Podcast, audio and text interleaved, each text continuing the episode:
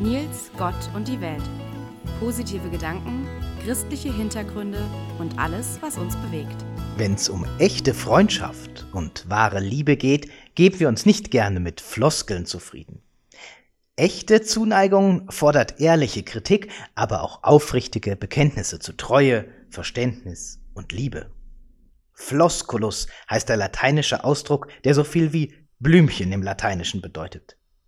Wer eine Floskel verwendet, wie wir im Deutschen sagen, der hat sozusagen etwas verblümt zum Ausdruck gebracht. Blumen, ihre Sorte, ihre Farbe, ihre Anzahl hatten und haben zum Teil noch ihre ganz eigene Sprache für uns Menschen.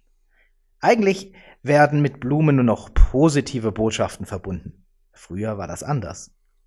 Wer etwas unverblümt sagte, nahm kein Blatt vor den Mund, sondern sagte seine Meinung frei heraus.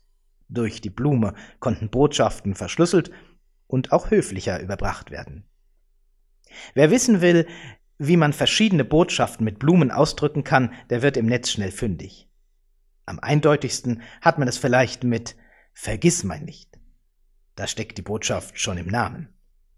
Auch die Bedeutung der Klette als Blumengeschenk ist unschwer zu verstehen. Du bist mir zu anhänglich. Eine überreichte Hortensie soll bedeuten, du bildest dir zu viel auf dich ein.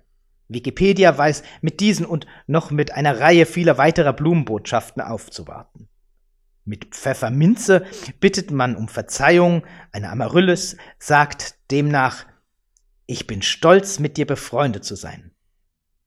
Und die Malve, ich schätze dich als beste Freundin. Mit dem heutigen 7. Februar beginnen die letzten Wochentage, die auf den Valentinstag am 14. Februar hinführen. In einigen Regionen hat nicht nur der 14. Februar als Tag der Liebe und Freundschaft eine herausragende Bedeutung, sondern genauso die Woche, die vor diesem Termin liegt. Am 7. Februar, so will es eine Tradition, übergibt man seiner Geliebten eine rote Rose als erste Ankündigung des Tags der Liebe und Freundschaft auf den man dann gemeinsam die Woche über zugeht. Die Bedeutung der roten Rose als Symbol der Liebe ist geradezu universell. Die rote Rose hat sogar einen eigenen Feiertag. Der 7. Februar hingegen bezieht sich auf die Rose als Blume in allen ihren Farben und Sorten, als Ausdruck von Verehrung, Liebe und Freundschaft. Dass der Valentinstag am 14. Februar nur der Höhepunkt und Abschluss einer ganzen Woche der Liebe und Freundschaft ist, ist sicher nur wenigen bekannt. So alt ist diese Tradition auch gar nicht. Ihren Ursprung scheint sie in Fernost zu haben. Hier eine kleine Übersicht über diese Valentinswoche, wenn wir sie mal so nennen möchten. Auf den Tag der Rose folgt am 8. Februar der Tag des Heiratsantrags. Etwas unspektakulärer folgt darauf der Schokoladen- und Teddybärtag als Bestandteil der Valentinswoche. Etwas ernster wird es dann am 11. Februar mit dem sogenannten Tag des Versprechens, gefolgt vom Tag der Umarmung, bevor am Datum vor dem Valentinstag Kusstag ist, der Tag des Küssens. Rosen gibt es in verschiedenen Farben und Sorten. Einen ernsten Ausdruck hat die weiße Rose, einen, ein besonderer Ausdruck für die Freude an einer echten Freundschaft ist die gelbe Rose.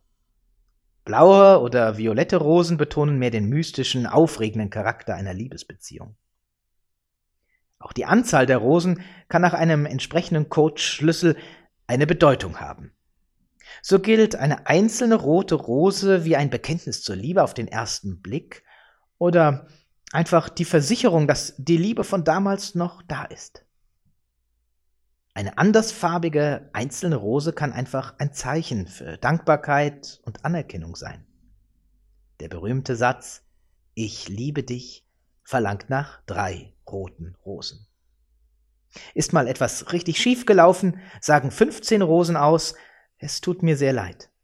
Wer genau 24 Rosen überreicht, sagt damit, ich gehöre für immer zu dir. Die richtig große Nummer sind die 99 roten Rosen. Bis ans Ende des Lebens wird damit die Liebe versprochen. Dies nur als Auszug aus der Zahlentabelle der Botschaft der Rose. Die Blumensprache entwickelte sich in einer Zeit, als junge Menschen nicht einfach offen über ihre Gefühle sprechen konnten. Selamik nennt sich eine historische Art der Blumensprache. Sogar die Haltung der Blumen beim Überreichen, ein Band daran und anderes gehörte zur Blumensprache, wie sie heute kaum noch bekannt ist. Verschiedene Gefühle konnte man mit Blumen unmissverständlich ausdrücken und ebenso darauf reagieren, indem man die Blumen in dieser oder jener Weise entgegennahm. Die Blumensprache ist vielfältig und nicht immer so wirklich eindeutig. Meistens suchen wir wahrscheinlich einfach eine zur Saison passende, schöne, ansprechende Blume aus, von der wir vielleicht sogar wissen, dass sie demjenigen Menschen gefällt, dem wir sie schenken wollen. Die Rose nimmt unter den Blumen eine besondere Rolle ein, zumindest dann, wenn wir sie an jemanden überreichen. Mit einer oder mehreren Rosen, die wir überreichen, bringen wir unsere Dankbarkeit und Sympathie zum Ausdruck. Aber ebenso unsere Verehrung. Wir zollen mit einer Rose Anerkennung, bekunden Hingabe und tiefe Freundschaft und vor allem Liebe. Ob miteinander befreundet oder in Liebe verbunden, euch allen ein frohes Zugehen auf den Valentinstag, bleibt gesund und bleibt gesegnet.